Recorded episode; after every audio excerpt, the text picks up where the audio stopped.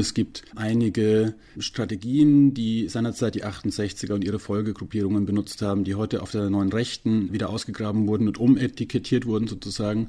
Und die Frage ist natürlich, wie weit kann man diesen Vergleich treiben? Sagt Klaus Raab zu seinem Taz-Artikel Die Lügenpresse, das sind wir.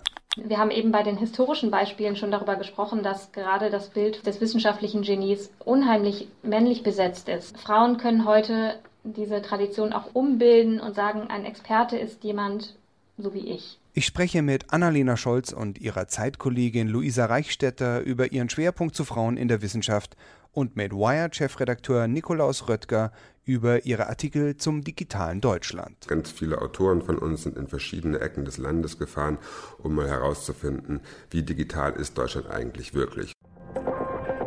Pict Hintergrund. Die besten Geschichten und ihre Geschichte. Eine Zusammenarbeit zwischen pict.de und Detektor FM.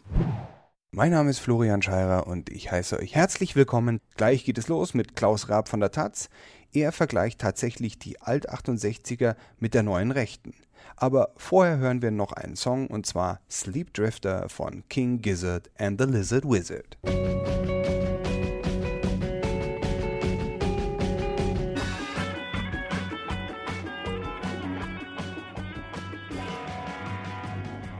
Klaus Raab von der Taz hat beschlossen, in Zukunft wieder als freier Journalist zu arbeiten und zum Abschied hatte der Taz einen Nestbeschmutzerartikel ins Körbchen gelegt. Könnte man zumindest meinen, wenn man den Untertitel seines Artikels vom 15. April liest. Gegen die Elite aus Mainstream-Medien und Politik, die die Wahrheit verschweigt, wurde 1979 die Taz gegründet. Heute reden Rechte so. Und dann stellt er sich die Frage, ob die Lügenpresserufer von heute die Bildlügtrufer von damals waren. Und weil es da eben um das eigene Selbstverständnis der Taz geht, wäre dieser Text, wenn er ihn als freier Journalist geschrieben hätte, wahrscheinlich nicht erschienen. Weil man sozusagen als Mitglied der Redaktion anders über die eigene Redaktion reden kann als als Freier. Deswegen äh, war es der Wunsch der Kollegen und auch meiner, dass dieser Text noch erscheint, bevor ich mich selbstständig mache. Und das ist ja natürlich in dem äh, Artikel ganz besonders fast schon pikant, weil du ja eine Reflexion über die Taz und Selbstverständnis von linken Journalismus irgendwo auch genau, äh, mit drin dem, hast. Genau, mit dem Einverständnis auch der Kollegen natürlich. Also wir haben da viel drüber gesprochen. Dieses Thema hat uns, äh, hat mich ungefähr sieben, acht Monate umgetrieben. Über was habt ihr denn da genau diskutiert in der Redaktion? Ich habe so einen Hintergrund als Medienjournalist. Ich war früher Medienredakteur der Taz und habe auch beim Freitag zum Teil über Medien gearbeitet und auch bei Zeit Online immer wieder über Medien geschrieben. Und ähm, das ist sozusagen das, wo ich immer wieder lande, wenn ich mir ein großes gesellschaftliches Thema vornehme. Ich frage mich immer, was haben die Medien damit zu tun? Ich betrachte Medien halt nicht als außerhalb der Schneekugel stehend, die sozusagen nur beobachten, was in der Welt geschieht, sondern ich glaube immer, dass die Teil von allem sind. Und die Frage, die ich mir immer gestellt habe, war, was ist denn eigentlich dran an dieser Lügenpressekritik, auch wenn die so wahnsinnig stulle formuliert ist und wenn ich die weder in der Formulierung noch in der Sache teilen kann, also mein Interesse war herauszufinden, welche Logik steckt eigentlich dahinter? Woher kommt das? Und könnte es sein, dass was dran ist? Und wenn ja, was ist dran? Und stecken wir als Journalisten vielleicht auch in so einer kleinen Wahrnehmungsblase und sehen gar nicht, was eigentlich die Kritik ist, sondern wir versuchen sie so abzubügeln, indem wir dann fragen, was, was ist denn jetzt eigentlich genau die Lüge, die ihr uns vorwerft? Und da kommt ja dann in der Regel nichts. Also wenn Journalisten zu einer Pegida-Demo gingen, dann war ja die Frage immer wieder mal, welche Medien lesen sie? Was ist der Vorwurf, wer hat gelogen und dann kommt ja eigentlich immer nichts. Das ist natürlich super für Journalisten, um sich zu vergewissern, dass diese Kritik in die Irre geht. Aber die Logik dahinter ist ja doch eine andere. Also die Leute, die die äußern, sind ja nicht alle dumm, die haben halt nur nicht so wahnsinnig viel Ahnung davon, wie, wie Journalismus entsteht. Und diese Logik wollte ich verstehen. Jan Fleischauer hat ja im März bei Spiegel Online geschrieben über ein Interview mit Rudi Dutschke, Wer beim Zuhören die Augen schließt, erkennt viele Parolen wieder, die heute die rechten Provokateure im Mund führen. Da ist die Schmähung der Regierungskabinette als institutionalisierte Lügeninstrumente, die Ablehnung des parlamentarischen Systems als manipulativ und unbrauchbar, die Verherrlichung der neuen Bewegung als eine, die die wirklichen Interessen der Bevölkerung ausdrückt, also ein Vergleich sozusagen mit der alten Linken und der neuen Rechten. Was ist denn da dran an diesem Vorwurf deiner Meinung nach? Also es gibt in der Tat, glaube ich, diverse Parallelen, wenn man auf der Oberfläche guckt. Es gibt ganz ähnliche Formulierungen. Es gibt einige Strategien, die seinerzeit die 68er und ihre Folgegruppierungen benutzt haben, die heute auf der neuen Rechten äh, wieder ausgegraben wurden und umetikettiert wurden sozusagen. Also das sind zum Beispiel die Identitären, die auf dem Brandenburger Tor stehen und ein Banner entrollen oder auf einem Unikongress Flugblätter werfen. Das ist äh, vergleichbar den Techniken der Spontis sozusagen. Und es gibt Politiker der AfD, die sich mit Rudi Lutschke vergleichen oder als Vorbild Che Guevara nennen, also auch so, einen, so eine linksbesetzte Figur. Also die machen das, glaube ich, ganz bewusst. Und die Frage ist natürlich, wie, wie, weit kann man diesen Vergleich treiben? Also die Formulierungen sind in der Tat zum Teil identisch, das hat, da hat Fleischhauer recht. Äh, die Frage ist, worum geht es eigentlich? Und das Wesentliche ist es, ist, glaube ich, dass es äh, bei dieser autoritären Revolte, dieser Begriff autoritäre Revolte ist, ähm, ja, der ist von dem Historiker Volker Weiß, der ein ganzes Buch darüber geschrieben hat, ähm, das ist eben keine antiautoritäre Revolte, sondern eine autoritäre.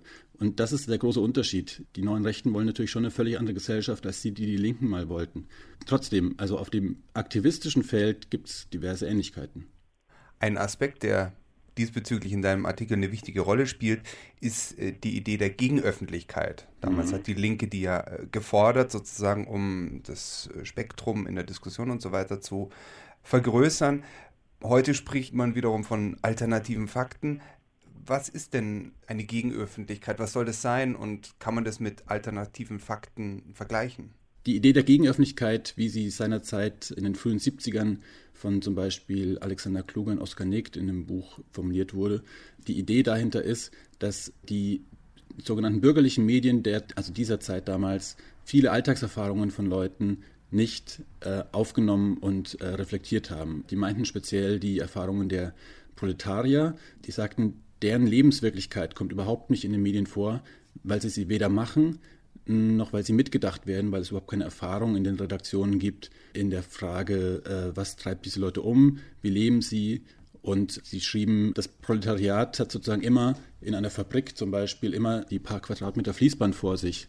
Und äh, von dieser Position aus, von dieser Wissensposition aus, kann man sozusagen gar nicht den Gesamtbetrieb reflektieren. Und deswegen wissen die Leute auch überhaupt nicht, was eigentlich sozusagen der kapitalistische Betrieb insgesamt ist und man müsste, damit sie das verstehen, das aber aus deren Warte beschreiben, mit ihren Worten, mit ihrer Sprache. So, das war sozusagen die Idee von Gegenöffentlichkeit. Leute einzubeziehen, die, das war die Kritik, nicht äh, einbezogen wurden in den bürgerlichen Medien. Ja, und da wären wir ja doch eigentlich schon ganz nah bei einem aktuellen Vorwurf, wo gesagt wird, ja, es gibt aber auch ganz viele, die sich nicht repräsentiert fühlen und das liegt an der Political Correctness und an der Propaganda der Gutmenschen, dass gewisse Themen wie zum Beispiel es gibt tatsächlich kriminelle Ausländer und so weiter, solche Dinge werden dann eben nicht aufgenommen und ähm, es entsteht sozusagen eine, ja, Lügenpresse oder äh, zumindest eine äh, Machtelite, die dafür sorgt, dass gewisse Dinge irgendwie nicht entsprechend beschrieben werden. Ja, genau, die Kritik gibt es. Was sozusagen vorgeworfen wird, ist, dass Medien äh, heute ähm, speziell in dieser Kriminalitätsfrage viele Sachen auslassen, weglassen, um ähm, keine Fremdenfeindlichkeit zu schüren. Das ist der Vorwurf, der zum Beispiel von Norbert Bolz, dem Medienwissenschaftler, äh, kürzlich im Cicero gemacht wurde oder nochmal jetzt äh, im ZDF. Aber allein zu sagen, der Mann ist aus Syrien und er ist ein Straftäter, ähm, das ist eben viel zu kurz. Also ich glaube, es gibt diese Propaganda der Gutmenschen nicht, wie sie, ähm, wie sie genannt wird. Ich glaube nur, dass sozusagen der Eindruck, dass Medien sowas wie eine Diktatur des Liberalen befördern, diesen Vorwurf gibt es ja, dass der daher kommt, dass Leute tatsächlich nicht in ihrer Lebenswirklichkeit in der, in der medialen Welt sozusagen auftauchen. Ähm, und da haben wir eine Parallele zu dem Verständnis, das von Oskar Negt und Alexander Kluge in den 70ern, das die teilten damals eine bequeme Reaktion auf diesen Vorwurf ist, ja, was wollt ihr denn? Es gibt doch das Netz, da kann doch jeder schreiben, was er will. Und es gibt ja auch rechtskonservative und neue Publikationen wie Campact oder äh, was weiß ich, die junge Freiheit. Was beschwert ihr euch denn? Könnt doch äh, machen, was ihr wollt. Das stimmt. Es gibt das Netz und ich glaube, die Situation ist tatsächlich anders insofern als in den 60ern und 70ern, als wir nicht einfach sagen können, die Medienlandschaft ist von Monopolen von einzelnen Häusern geprägt. Das stimmt so nicht. Andererseits ist es natürlich schon so, dass man, wenn man in eine Kommentarspalte postet, nicht dieselbe Durchschlagskraft hat, wie wenn man einen Leitartikel auf Spiegel Online oder Zeit Online oder SZ oder in der Taz oder wo auch immer schreibt. Das heißt, der Zugriff sozusagen auf das Diskursprägende ist schon größer, wenn man eine Medienmarke hinter sich hat. Und das sind letztlich natürlich schon dieselben Medienmarken, die es damals auch schon gab. Und eine Strategie damals war dann, dass man eben sagt, man benutzt ja, subjektive Erfahrungsberichte, um sozusagen diese Gegenöffentlichkeit darzustellen. Auch da gibt es ja dann wieder eine Parallele zu den Facebook-Posts, die ja auch so funktionieren, subjektiv Erfahrungsberichte, ich habe gesehen, ich habe erlebt. Und das wird ja dann auch tausendfach verbreitet. Das ist ja dann eigentlich genau die gleiche Strategie, wie sie früher die Linke verfolgt hat. Genau, also ich glaube, da gibt es tatsächlich eine große Parallele. Es gab eine ganze Reihe von Alternativmedien. Ähm, da war die Taz zum einen, aber auch ähm, es gab den Informationsdienst zur Verbreitung unterbliebener Nachrichten.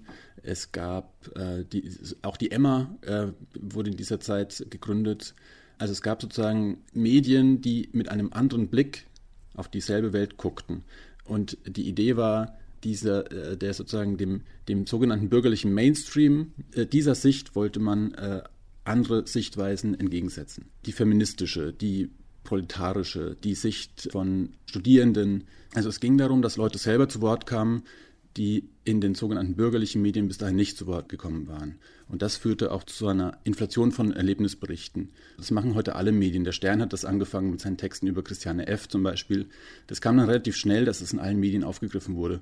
Aber die Idee war zunächst mal, vernachlässigte Perspektiven in die Zeitungen zu bringen. Und da sind wir auch wieder bei einer äh, Argumentation von heute, wo man dann sagt, ja, wir fügen halt jetzt die nationale Perspektive dazu, was natürlich unangenehm ist.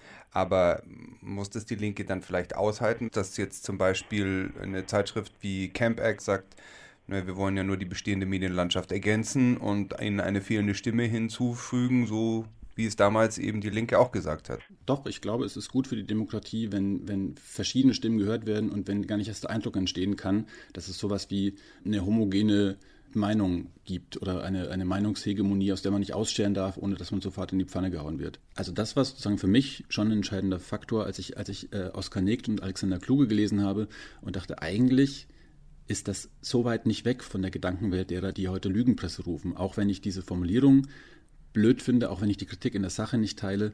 Ich kann irgendwie nachvollziehen, woher diese Medienkritik kommt, wenn ich davon ausgehe, dass es Leute gibt, deren Welt einfach in den Medien nicht repräsentiert ist. Und ich glaube, das stimmt ja schon. Also es gibt Leute, die sind umgetrieben von Dingen, die in den Medien überhaupt nicht stattfinden.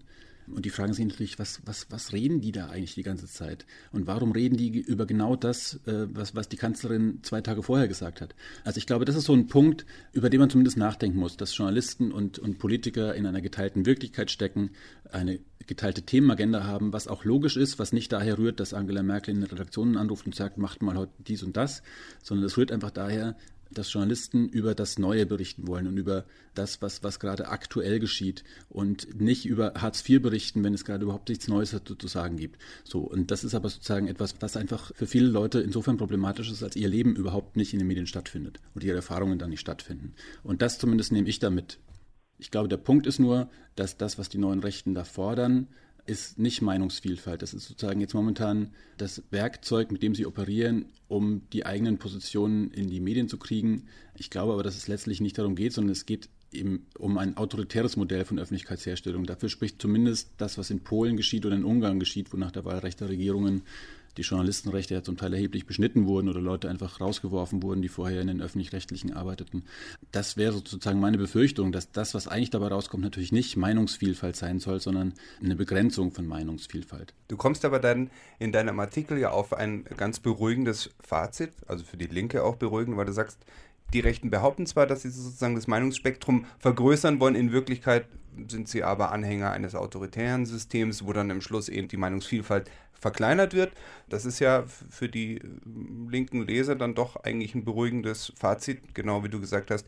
Ich bin doch auf der richtigen Seite und okay, sind vielleicht ähnliche Methoden, aber wir haben doch die besseren Motive und wir müssen eigentlich auch nichts ändern und die Pegida-Leute sollen halt einfach mal aufhören, sich die ganze Zeit zu beschweren. Super Sache, den Artikel teile ich. Hm. Ich glaube, es ist eigentlich kein Text, mit dem man sich nur wohlfühlt. Es ist ein Text, der eine viel geteilte linke Folklore beschädigt und meines Erachtens auch zu Recht beschädigt. Und ich glaube, es, es ist sinnvoll, darüber nachzudenken, dass eine Medienkritik, die heute sozusagen geübt wird und die man pauschal ganz leicht von sich weisen kann, dass eine Kritik wie diese vor 40, 50 Jahren auch bereits geübt wurde, nur eben von anderen Leuten, mit denen man heute sich sozusagen einverstanden erklärt, auch ohne drüber nachzudenken. Ich will gar nicht sagen, dass man sich mit denen nicht einverstanden erklären darf oder dass man die Kritik an einer Lügenpresse, wie sie heute geübt wird. Also ich finde es sinnvoll, wenn man hinter diese beiden Pole geht und wenn man versucht, die jeweilige Logik zu verstehen. Und wenn man sich dann fragt, wo kommt diese Kritik her, was ist da dran was ist da vielleicht auch nicht dran, aber wenn man sozusagen eine intensivere Auseinandersetzung damit pflegt, was an dieser Medienkritik jeweils dran ist und warum sie geübt wird, wie sie geübt wird, dann glaube ich, kommt man einen Schritt weiter. Dieser Text ist meines Erachtens kein Text über das ganze Phänomen 68 und über das ganze Phänomen die neue Rechte, sondern es ist eher ein, ein Text über, über die Medienkritik beider Gruppierungen. Dass es da Parallelen gibt, das finde ich zumindest insofern interessant, als es dieses pauschale Abqualifizieren der heutigen Medienkritik ziemlich erschwert. Diese Medienkritik gab es schon mal. Ähm, die, die, die fand auf einem anderen gesellschaftlichen Boden statt. Also es gab einen anderen Medien, es gab ein anderes, eine, es gab eine andere Medienlandschaft. Trotzdem in der Schärfe war die schon mal da, inklusive der Idee der alternativen Wahrheiten und der Gegenöffentlichkeit und der Gegenwahrheiten sozusagen, mit der man die Manipulation der Eliten aufdecken und enthüllen kann. Ich finde das irritierend und ich glaube, das ist sozusagen das, was ich bei der Recherche mitgenommen habe, ähm, dass es nicht ganz so einfach ist, wie es wirkt. Daraus kann man sozusagen dann auch wieder andere Erkenntnisse ziehen, als wenn man von vornherein sagt, die haben eh Unrecht, die sind alle dumm und ich sitze hier in meiner Berliner Datsche und äh, drehe mir einen Joint und fühle mich wohl damit, dass ich zu den Guten gehöre. So, das bringt halt einfach nichts. Wer den Artikel von Klaus Raab Die Lügenpresse, das sind wir lesen will, er ist am 15. April in der Taz erschienen. Gepickt hat ihn Martin Böttcher und einen Link findet ihr natürlich auf pick.de.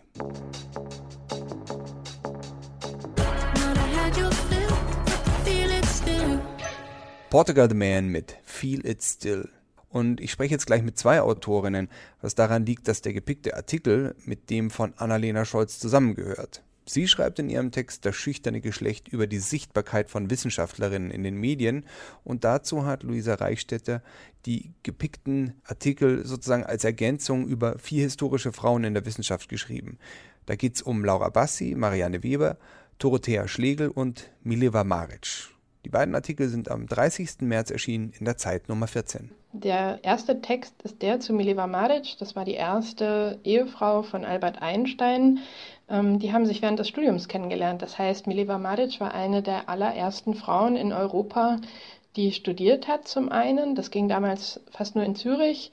Und die vor allem Physik studiert hat. Ähm, das war höchst ungewöhnlich und nehme an, dass sie so auch Albert Einstein aufgefallen ist. Die beiden haben sich äh, verliebt und haben dann einige Zeit in wilder Ehe gelebt und haben dann irgendwann geheiratet und zwei Kinder bekommen. Und dann ist sie aber auch eine interessante Persönlichkeit insofern, weil sich an ihr in der Bewertung ihrer Fähigkeiten als Physikerin so ein bisschen die Geister scheiden. Ich glaube, die Konservativen äh, auch durchaus mit gutem Recht äh, sehr nah an Albert Einstein sich äh, für den und für dessen Genialität interessierenden Wissenschaftshistoriker oder Physiker, die messen ihr nicht sehr viel Bedeutung zu, aber dann gab es eben vor ziemlich genau 30 Jahren so eine feministische Bewegung sozusagen, die aus einigen persönlichen Briefen da eine größere Bedeutung versucht hat zu konstruieren, also die ihr einen Anteil anrechnen an zum Beispiel der Relativitätstheorie.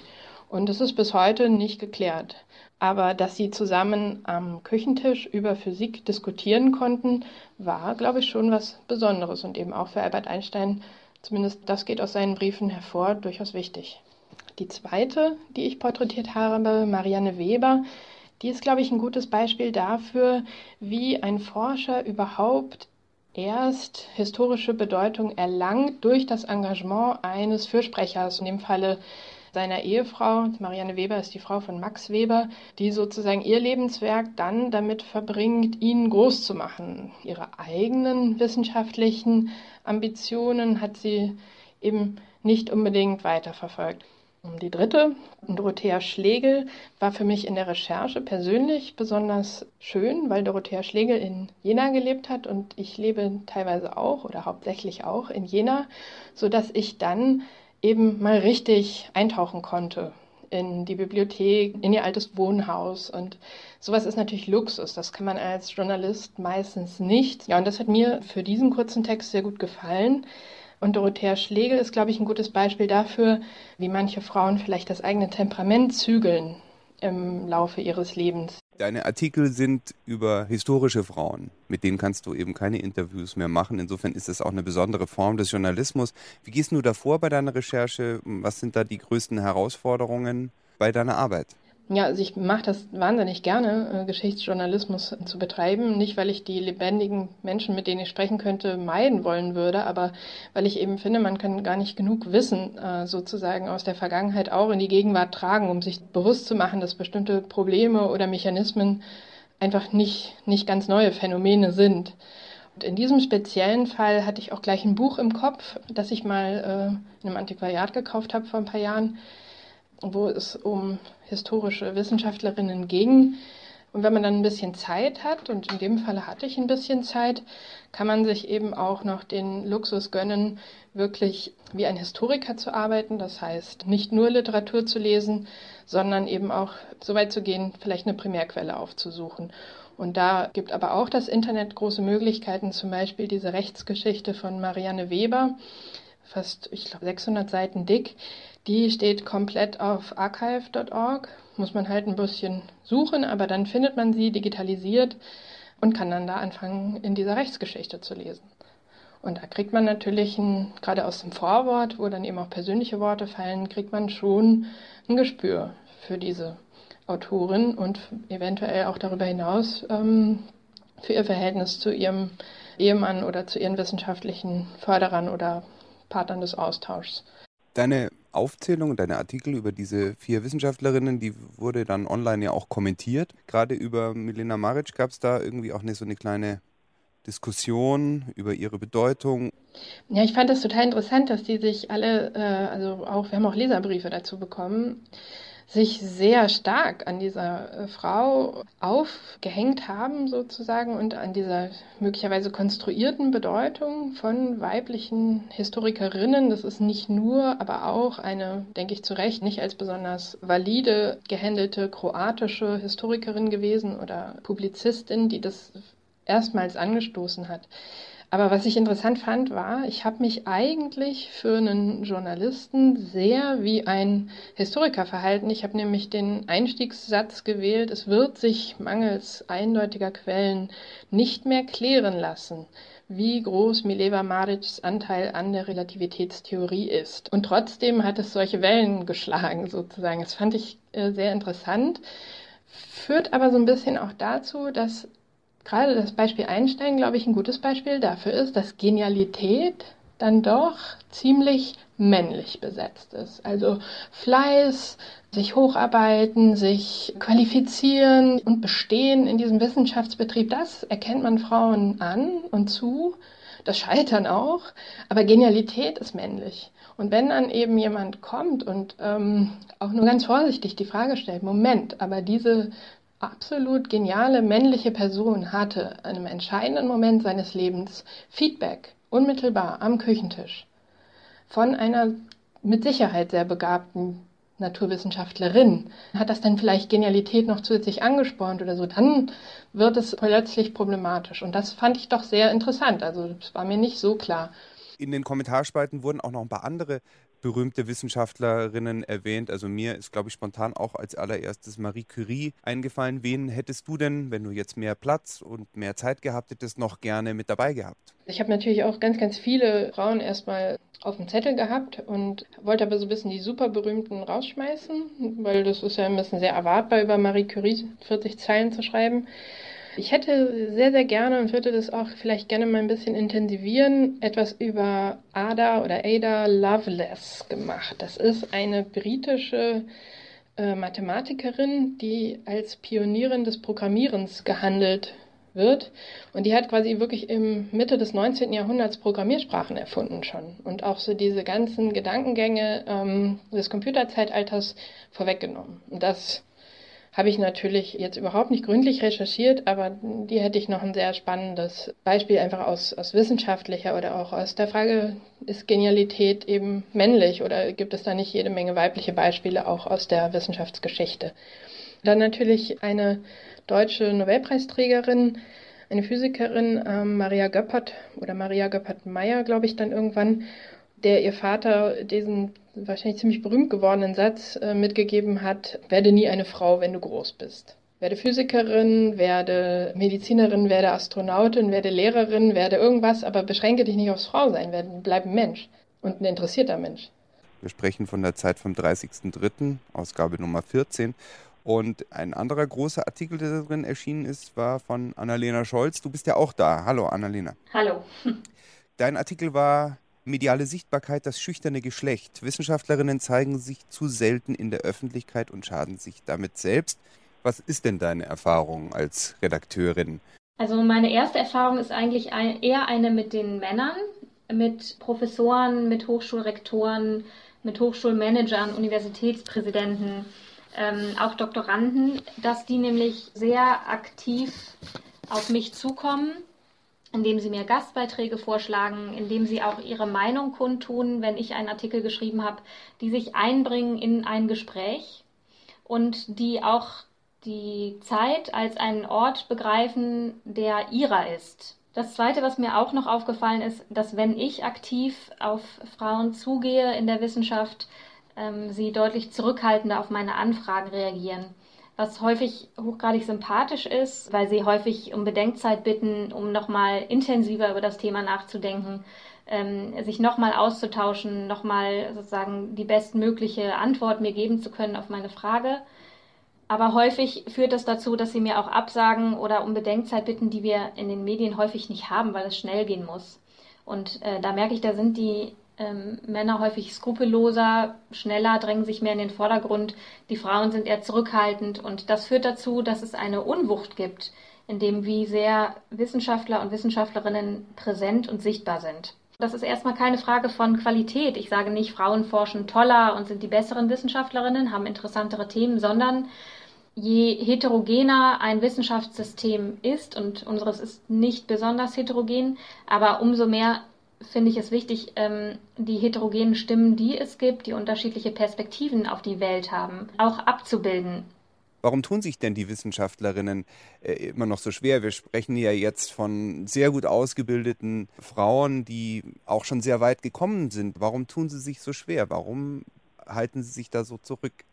Das ist eine Verkettung von Gründen die einerseits historisch sind, darüber haben wir gerade schon gesprochen. Es gibt keine weibliche Gelehrtentradition in der Art. Das heißt, ähm, die Position der Gelehrten, der Intellektuellen, der öffentlichen Figur einzunehmen, ist sozusagen keine natürliche Figur für Frauen. Frauen werden belohnt häufig für Fleiß, für das Hocharbeiten, darüber haben wir eben schon gesprochen. Also ein, ein wichtiger Punkt ist sozusagen die Familienunfreundlichkeit. Es ist ein familienunfreundliches System, was dazu führt, dass Frauen auch seit Jahrzehnten schon traditionell eher aus dem System gedrängt werden.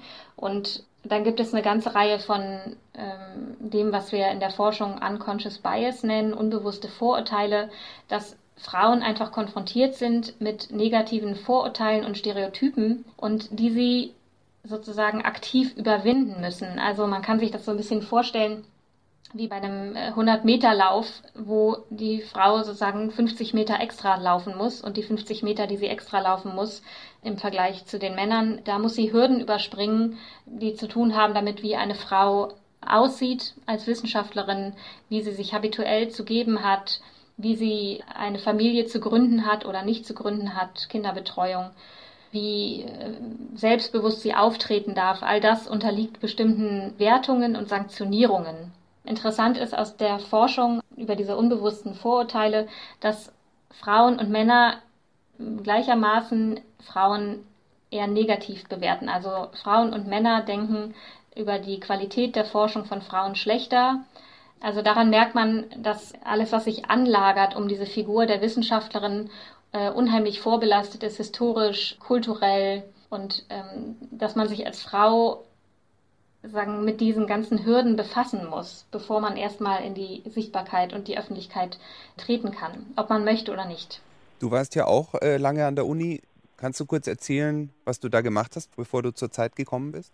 Ja, ich habe ähm, vier Jahre an der Freien Universität Berlin als wissenschaftliche Mitarbeiterin gearbeitet, habe da einerseits meine Dissertation geschrieben, aber mir ist eben auch im Austausch mit den äh, jungen Studierenden, äh, die ich unterrichtet habe, aufgefallen, dass gerade bei den ganz jungen Studierenden im ersten Semester, obwohl Germanistik ein Fach ist, wo die Frauen äh, deutlich überrepräsentiert sind, also drei Viertel der, der Studierenden sind da eigentlich weiblich, ähm, viel zurückhaltender sind und die männlichen Studenten sehr selbstbewusst sich einbringen in den Diskurs. Ähm, dass Männer mehr vorpreschen und mein Eindruck ist sowohl an der Uni gewesen als auch jetzt im Journalismus, dass sich Männer häufig einfach stärker angesprochen fühlen von den Themen, die wir öffentlich verhandeln. Ähm, dass sich Männer als Gestalter eines Diskurses begreifen und äh, Frauen stärker als Zuhörerinnen.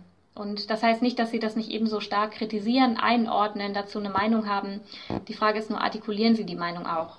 Und ähm, bei der Zeitung fällt mir eben auch auf, dass sehr, sehr viele Leserbriefe von Männern kommen, sehr wenig von Frauen.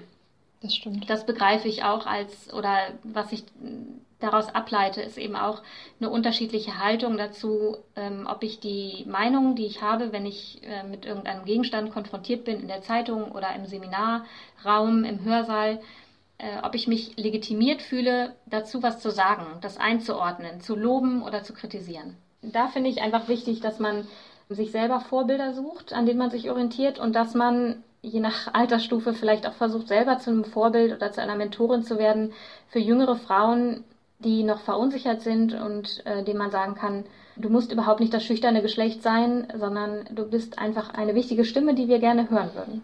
Wir haben eben bei den historischen Beispielen schon darüber gesprochen, dass gerade das Bild des Genius oder des Genies, des wissenschaftlichen Genies unheimlich männlich besetzt ist in der historischen Tradition. Frauen können heute diese Tradition auch umformen, umbilden und sagen, ein Experte ist jemand so wie ich sagt Annalena Scholz von der Zeit. In der Ausgabe Nummer 14 vom 30.03. gab es einen ganzen Schwerpunkt zu Frauen in der Wissenschaft. Auf die Fährte gebracht hat uns Picker Hauke Friedrichs. Weitere Picks von ihm und andere gute Picks findet ihr auf pick.de. Bevor ich jetzt gleich mit Nikolaus Röttger über Digitalisierung in Deutschland spreche, hört ihr The Big Moon mit Formidable. Love,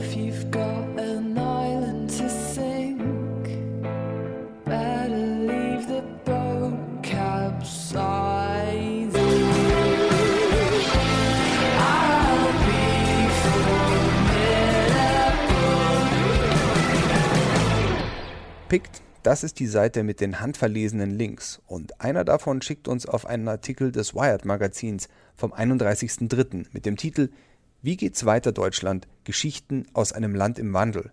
Dabei geht es um die Frage, ob Deutschland den digitalen Wandel hinbekommt. Und Wired hat dafür mit ganz unterschiedlichen Menschen gesprochen, deshalb gibt es auch ganz unterschiedliche Autoren. Ich habe es mir einfach gemacht und wende mich jetzt direkt an den Chefredakteur Nikolaus Röttger. Kriegt Deutschland das hin mit dem digitalen Wandel? Ich glaube, Deutschland ist auf einem guten Weg, okayen Weg, sagen wir es mal so. Es gibt äh, immer noch viel aufzuholen und viel nachzuholen. Wir wissen alle, dass die großen digitalen Player eigentlich im Silicon Valley sitzen und da schauen wir auch immer hin schauen ein bisschen wenig, glaube ich, nach Asien, weil da auch natürlich eine ganze Menge passiert. Aber es gibt eben doch ganz viele Gründerinnen und Gründer und auch Leute in Konzernen und in mittelständischen Unternehmen, die an der Digitalisierung in Deutschland arbeiten und da ordentlich vorankommen. Ja, ihr habt hier wirklich eine ganz spannende Zusammenstellung. Also da gibt es einmal Max Wissmann von dem äh, Heizungshersteller, dann Rolf Schrömgens von Trivago, dem Hotelportal, der ist sehr skeptisch, während Andreas Winiarski ehemals bei Rocket sagt, ja, es ist wie immer bei den Deutschen, sie brauchen ein bisschen, aber dann wird alles super.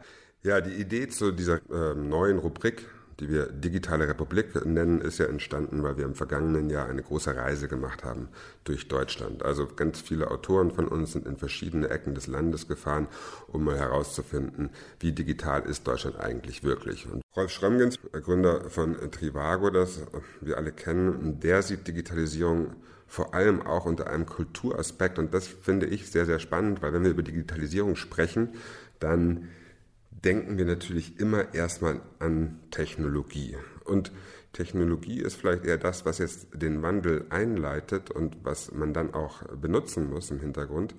Aber eigentlich führt Digitalisierung eben auch dazu, dass sich die Kultur in Unternehmen verändern muss. Und Schremgens sieht da eben großen Nachholbedarf bei den Konzernen, weil er sagt, Konzerne sind immer noch sehr hierarchisch organisiert und äh, diese Hierarchie hätte man sich als große Konzerne entstanden sind, einfach abgeschaut bei der größten Organisation, die es damals gab, nämlich beim Militär. Da stand der General oben auf dem Hügel bei einer Schlacht, hatte alles im Blick. Dann kam zwischendurch mal ein Spion vorbei und hat ihm berichtet und er hat dann entschieden.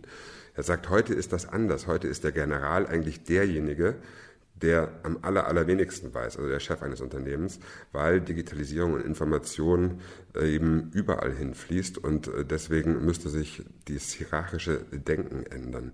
Und das äh, finde ich sehr, sehr spannend. Wir haben jetzt für unsere neue Ausgabe, die Ende Mai erscheint, habe ich ein Interview gemacht mit Konstanze Buchheim, die die Personalberatung iPotentials hat, und die sieht das ähnlich. Die sagt, Digitalisierung ist vor allem eine Kulturfrage und erzählt ein Beispiel, wo sie ähm, mit einem Kandidaten für eine Chief Digital Officer Position zu einem großen Unternehmen gegangen ist. Großer Turm, alles strotzte vor Geld und Status, sagt sie.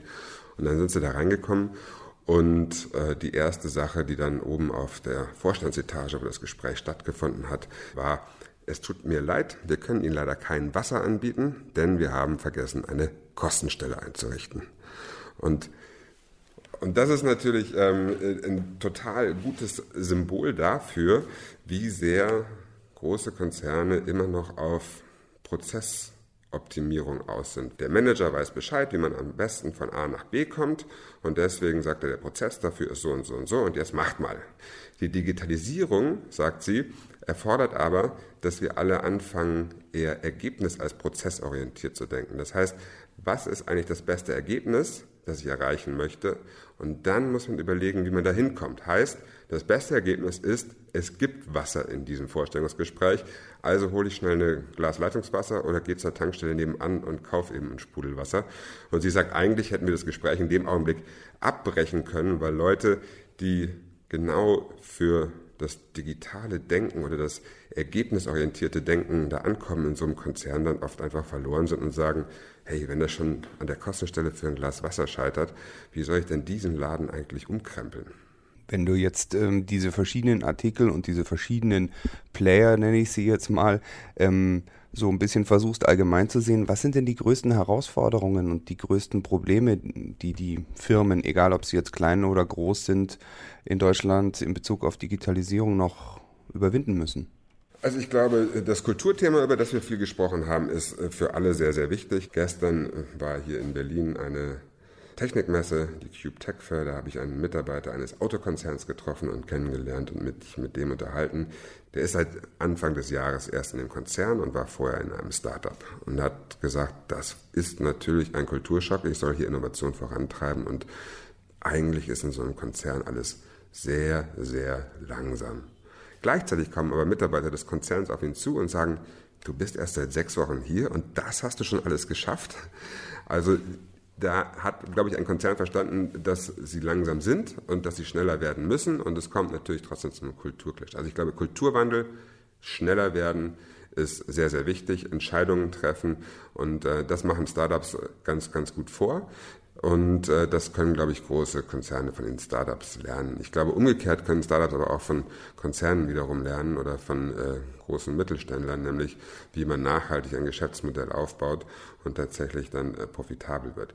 Und was auch noch in Deutschland äh, und in Europa fehlt im Augenblick, ist, glaube ich, für Startups vor allem genug Risikokapital, also genug Bereitschaft zu investieren. Das ist zwar angestiegen, aber der Abstieg, der Abstand zu den USA zum Beispiel ist, glaube ich, immer noch riesig. Und äh, es gibt tatsächlich auch ein bisschen so eine Finanzierungslücke. In München gibt es viel Hardware. Ich habe vor ein paar Wochen ein Interview gemacht mit dem Gründer und Erfinder von dem Lilium Jet heißt der, Lilium Aviation heißt seine Firma.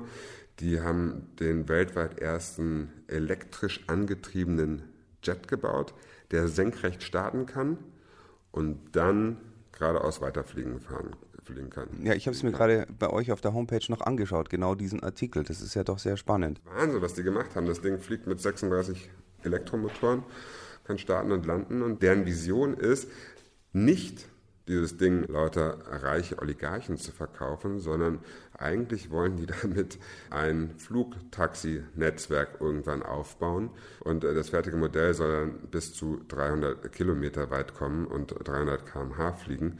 Und da bist du dann eben doch in so Städten wie München, wo man mit der S-Bahn relativ lange braucht vom Flughafen in die Stadt, vielleicht viel, viel schneller dann da man ist praktisch in zehn Minuten dann schon am Hauptbahnhof. Ah, da gibt es doch den alten Spruch.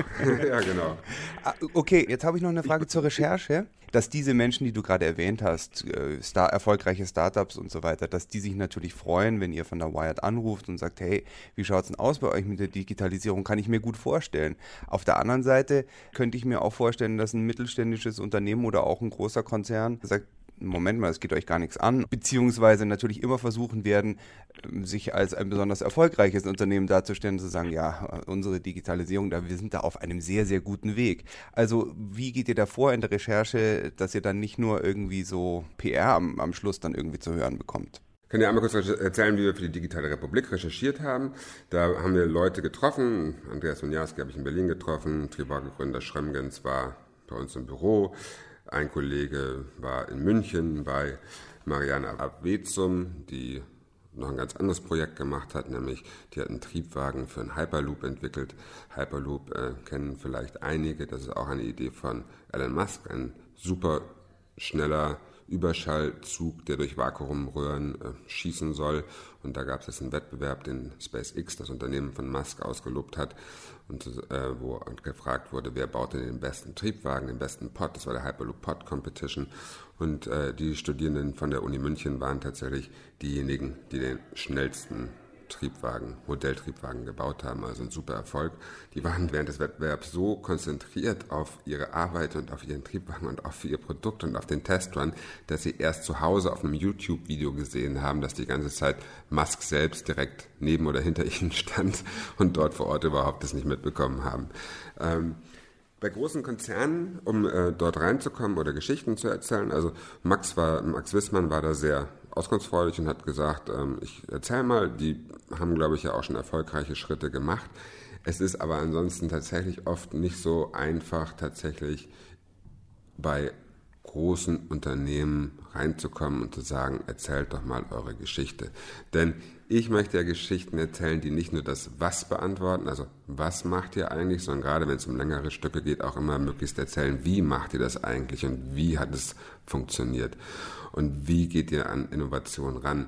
Und dafür müssen Unternehmen schon bereit sein zu sagen, hey, ich lass dich mal rein und hier über die Schulter schauen. Wir haben es einmal zum Beispiel mit Adidas im vergangenen Jahr gut hinbekommen äh, oder konnten wir in deren äh, Schuhfabrik äh, rein und dort auch Fotos machen, wo sie den ersten schnürsenkellosen Fußballschuh entwickelt haben, den dann äh, Mesut Özil auch getragen hat bei der Europameisterschaft. Und äh, die haben tatsächlich dann erzählt, wie es funktioniert hat, was nicht funktioniert hat bei der Entwicklung des Schuhs und äh, hatten aber natürlich am Ende dann doch ein erfolgreiches Produkt.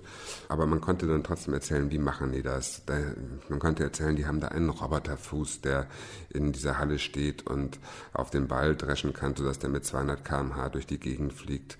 Äh, die haben dann irgendwie x Kameras oben in der Decke, die alles genau aufnehmen und beobachten können und haben sich so ein bisschen über die Schulter schauen lassen. Und ich glaube, dass große Unternehmen sich tatsächlich da auch mehr trauen können und mehr trauen können äh, dürfen, ihre Geschichten zu erzählen und äh, vor, vorzumachen, was sie an innovativen Sachen entwickeln und vor allem auch, wie sie es entwickeln. Ja, ich glaube, die guten Geschichten, die Erfolgsgeschichten äh, müssen auch viel mehr erzählt werden. Ja, mehr digitale Republik könnt ihr lesen in der Wired. Ihr werdet ihre Reihe fortsetzen. Ja, wir werden die Reihe fortsetzen. In der neuen Ausgabe ist der Florian Heinemann dabei. Ich habe aber auch gesprochen mit einem Investor, der sich auf künstliche Intelligenz spezialisiert hat. Ich habe gesprochen mit Lisa Lang, die was ganz Tolles macht, nämlich Fashion-Technologie und mit ihrem Label Elektrokultur jetzt an dem ganzen Thema Textilien und Technologie arbeitet. Die erzählt ein bisschen was äh, in unserem neuen Heft und haben mit einem jungen Unternehmen aus äh, Berlin gesprochen, die Satelliten bauen und einen Satellit inzwischen auch schon im Weltall haben. Also wieder mit Absicht in ganz verschiedene Ecken geguckt, Investoren, Gründerinnen, Gründer und erzählen dort wieder Geschichten aus der digitalen Republik. Okay, Nikolaus Röttger von Wired, Chefredakteur, vielen herzlichen Dank für das Gespräch. Herzlichen Dank auch dir. Das nächste Wired-Magazin erscheint übrigens am 26. Mai. Ja, das war's schon. Ich hoffe, es hat euch gefallen. Und ich kann euch jetzt schon sagen, dass ich in der nächsten Folge unter anderem mit Alexander Krützfeld sprechen werde. Der hat den ehemaligen Leiter des deutschen Ku Klux Klans aufgespürt, stundenlang mit ihm gesprochen und ein Porträt für Krautreporter geschrieben. Den Link zu Alexander Krützfelds Artikel findet ihr natürlich auf pick.de. Pict Hintergrund. Die besten Geschichten und ihre Geschichte. Eine Zusammenarbeit zwischen pict.de und Detektor FM.